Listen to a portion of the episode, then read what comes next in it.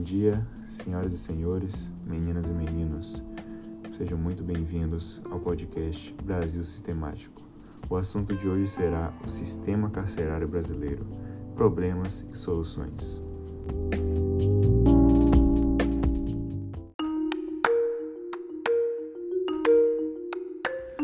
Bom, é nítido que o sistema penitenciário do Brasil é muito precário. E para que ele chegue pelo menos no nível médio, tem que fazer diversas mudanças. Um dos pontos principais que causam esses problemas é a superlotação, já que o Brasil ele tem cerca de 622 mil detentos e apenas 371 mil vagas, ou seja, muito preso para pouca cela. E também, fazendo uma média, cerca de 3 mil novos presos chegam a cada penitenciária em todo o país por mês.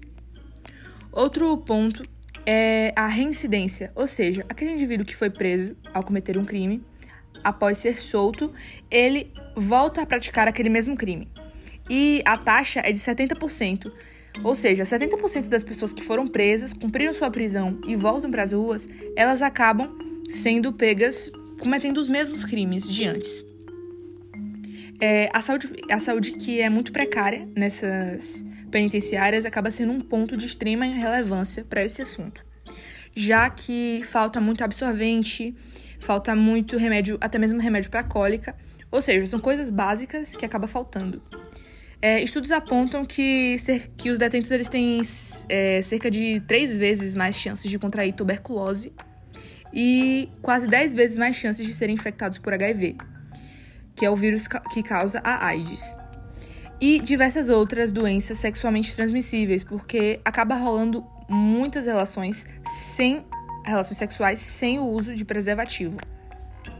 É, a má administração ela acaba sendo um outro ponto que influencia muito para que o sistema prisional brasileiro seja tão precário, já que não só as, as penitenciárias regidas pelo poder público é, acabam enfrentando esses problemas, porque até mesmo as que são privadas enfrentam condições de superlotação, condições insalubres, rebeliões e diversos outros problemas.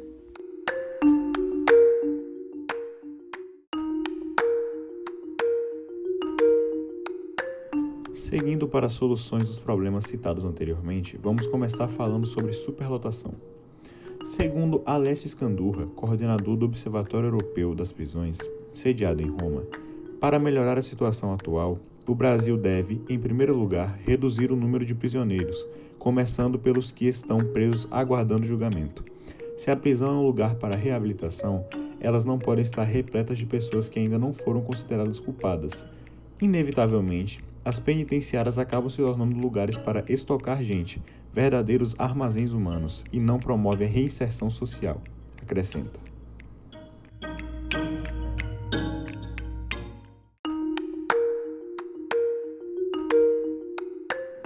A solução para a reincidência, na avaliação de especialistas, passa pelo tratamento recebido pelos detentos. Sendo assim, medidas socioeducativas dentro das prisões são indispensáveis para reintegrá-los à sociedade. Um relatório sobre reincidência realizado pelo Departamento de Justiça dos Estados em 2007 mostrou que um encarceramento mais rígido aumenta, na verdade, as chances de um ex-detento voltar a cometer crimes. O mesmo estudo indica que prisões que incorporam programas cognitivos comportamentais baseados na teoria de aprendizagem social são mais efetivas em manter ex-detentos longe das grades. A Noruega, por exemplo, segue o um modelo chamado de justiça restaurativa, em oposição à concepção tradicional da justiça criminal, a justiça punitiva retributiva, que, que vigora no Brasil. Esse sistema propõe reparar os danos causados pelo crime, não somente às vítimas, mas também à sociedade e ao criminoso, em vez de punir pessoas. Foca-se, assim, em reabilitar os prisioneiros.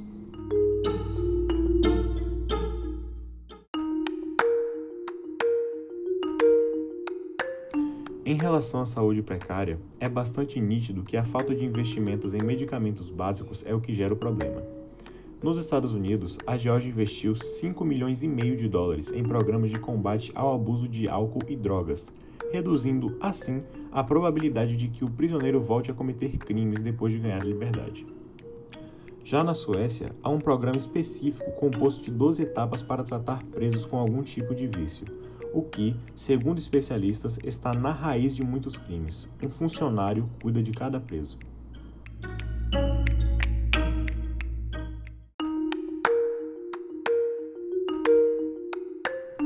Para melhorar a má administração, o Brasil pode tomar como exemplo o estado de Ohio, nos Estados Unidos, que aprovou uma lei que exige o uso de um conjunto padrão de ferramentas de avaliação de risco em todo o sistema prisional.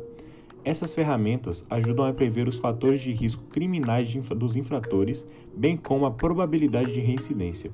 Elas também permitem às autoridades saber quem pode ser solto com supervisão. Por sua vez, um bom exemplo do impacto da pressão externa vem da Suécia. No país, os contratados para a prestação de serviços de educação aos presos são licitados a cada três anos.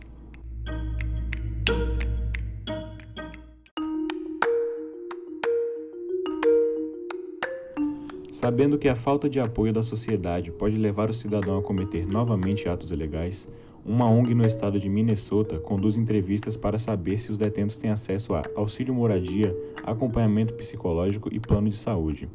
Desde 2014, a iniciativa de transição da prisão para a comunidade, traduzido para o português, vem fornecendo esse tipo de serviço a quem acabou de deixar a prisão. A iniciativa envolve não só assistentes sociais, mas também policiais e juízes.